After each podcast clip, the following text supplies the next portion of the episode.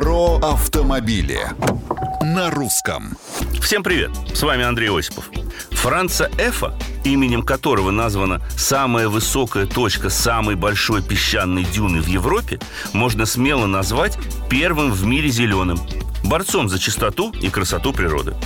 Лесовод Ф еще в 18 веке на протяжении 40 лет руководил работами по восстановлению Куршской косы, которая по сей день привлекает туристов со всего мира.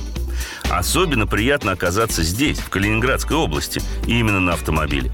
Поскольку ни с чем не сравнимые впечатления подарит не только песчаная коса, но также очаровательный курортный Светлогорск и маяк в рыбацкой деревне, и замок Шлос, по дороге в который вы наверняка захотите остановиться у местных сыроделов и шоколадье.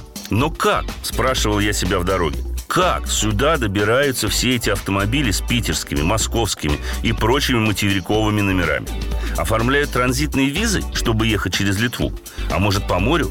Паромов, кстати, два. Балтийск и Амбал – Идут они из-под Санкт-Петербурга в Калининград долго, около 40 часов, и стоят недешево.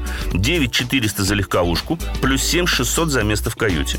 Но велика тяга наших людей к автопутешествиям и новым впечатлениям. Как-то они сюда добираются.